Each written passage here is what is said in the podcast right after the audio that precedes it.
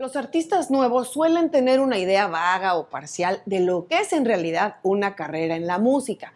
Así que cuando saltan al ruedo y entran en acción, sus prioridades y sus acciones no son siempre las más adecuadas para crecer. Al inicio no es necesario enfocarse en ciertas actividades que los artistas más grandes hacen, pero que incluso mucha gente te puede sugerir erróneamente.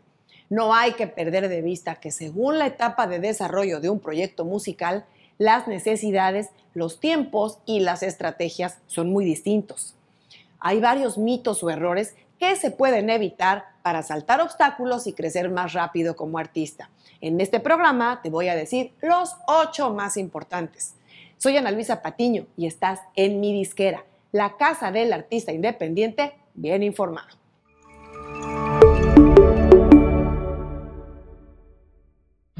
Aunque errores y mitos hay muchos, hoy vamos a ver los ocho que considero más recurrentes y comunes en los artistas emergentes.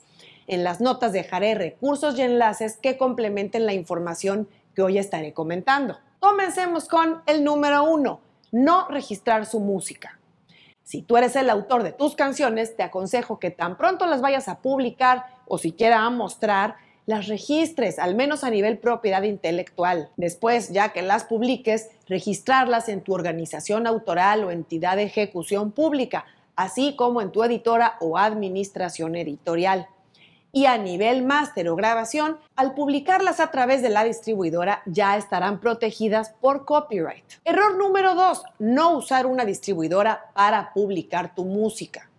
Muchos artistas se dejan intimidar por falsas ideas de que trabajar con una distribuidora es complicado o que requiere tener cierto nivel como artista y empiezan subiendo su música solo a YouTube. Esto lo que ocasiona no es solamente que te estás perdiendo de una cantidad de audiencia potencial de tu música, sino que eventualmente estás dejando de generar regalías o ganancia proveniente de plataformas como Spotify, Apple Music, Amazon Music, YouTube Music y demás servicios de streaming de música. Recuerda que las distribuidoras de plataforma abierta están disponibles para que todos los artistas que los quieren contratar usen sus servicios y son muy fáciles de usar. No necesitas vivir en tal o cual país. Todo se hace de forma digital, en línea. Error número 3. Lanzar música en frío y sin un plan.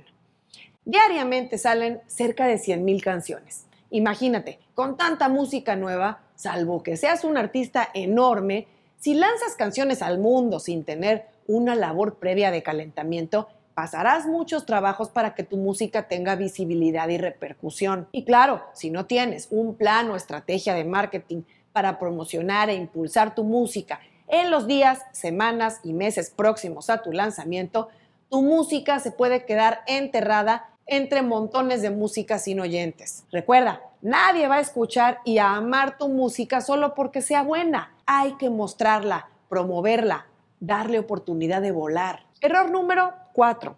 Olvidar que tú eres tu propia marca.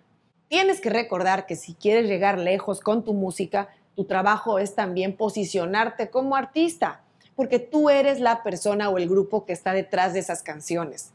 Tienes que enfocarte todos los días en hacer y reforzar conexiones, conseguir y optimizar el presupuesto que puedas destinar a tu proyecto y generar ideas nuevas todo el tiempo. Piensa que debes desarrollar, nutrir y consolidar tu branding, tu marca como artista o grupo.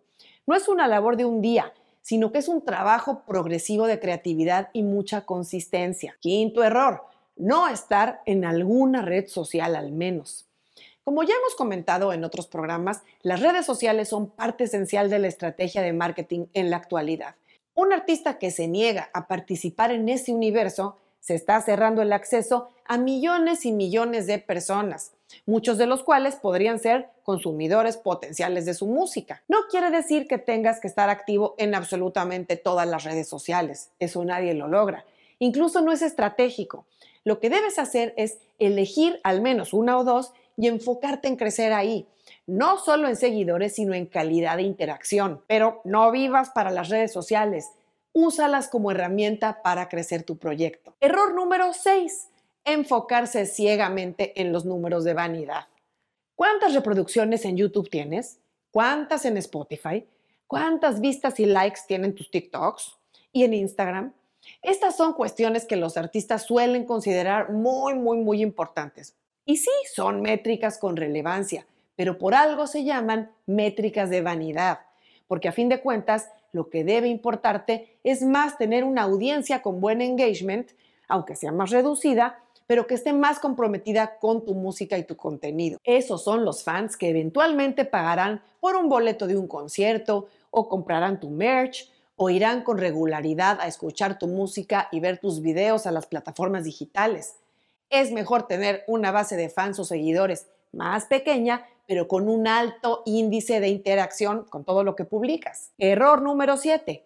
Pagar por servicios que ofrecen milagros. Si eres artista, aún con muy poquitos seguidores y oyentes, seguramente te han llegado a tu Instagram o a tu TikTok o canal de YouTube ofrecimientos de compañías o personas que prometen ayudarte a crecer tus oyentes, a entrar a playlists, tener visualizaciones en tus videos y demás promesas milagrosas. No te dejes llevar por ninguno de esos servicios porque la mayoría son bots, tráfico artificial o algún otro tipo de táctica ilegal que no te llevará a ningún lado e incluso pondrá en peligro tu música, tu canal de YouTube o el performance de tus redes sociales. Sí, crecer toma tiempo y mucho esfuerzo, no hay recetas mágicas o atajos que funcionen de la noche a la mañana. No hay otra forma sino hacer el trabajo de forma consistente y regular.